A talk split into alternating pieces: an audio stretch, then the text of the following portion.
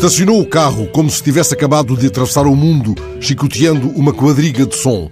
Pisou o passeio, qual Apolo cruzando os céus.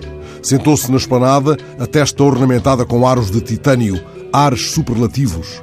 Espalhou sobre a mesa um sortido de gadgets de gajo tecnologicamente sofisticado. Pediu uma torrada e o café mais indizível do catálogo. E lançando ao empregado de mesa um olhar oblíquo, Augusto, depois traga-me um jornal qualquer que tenha para aí só para dar uma vista de olhos.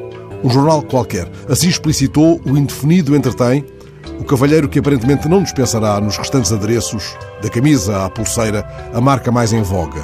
Foi a sua maneira de dizer: traga-me um jornal sem princípio, um editorial abatanado, parangonas descafeinadas, uma entrevista com cheirinho. Um jornal qualquer é a indistinta legenda daqueles que, podendo fazê-lo, não compram jornais. Lançam sobre o mundo, em intervalos, uma breve e leve vista de olhos quando descansam da euforia dos gadgets. O olhar tão despido de curiosidade é muitas vezes sobranceiro, mesmo escondido atrás de vidros foscos sustentados em armações vistosas. Acende-se-lhes de luz entre os dedos, a todo instante, um pequeno ecrã.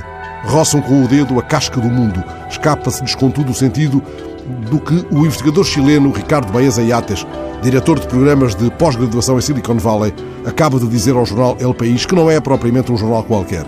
A maioria dos usuários da internet são mirones que não fazem nada.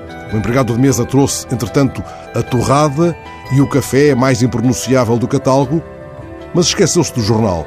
Já o cavalheiro de olhar oblíquo tinha mergulhado nas luzes que se lhe acendiam entre os dedos.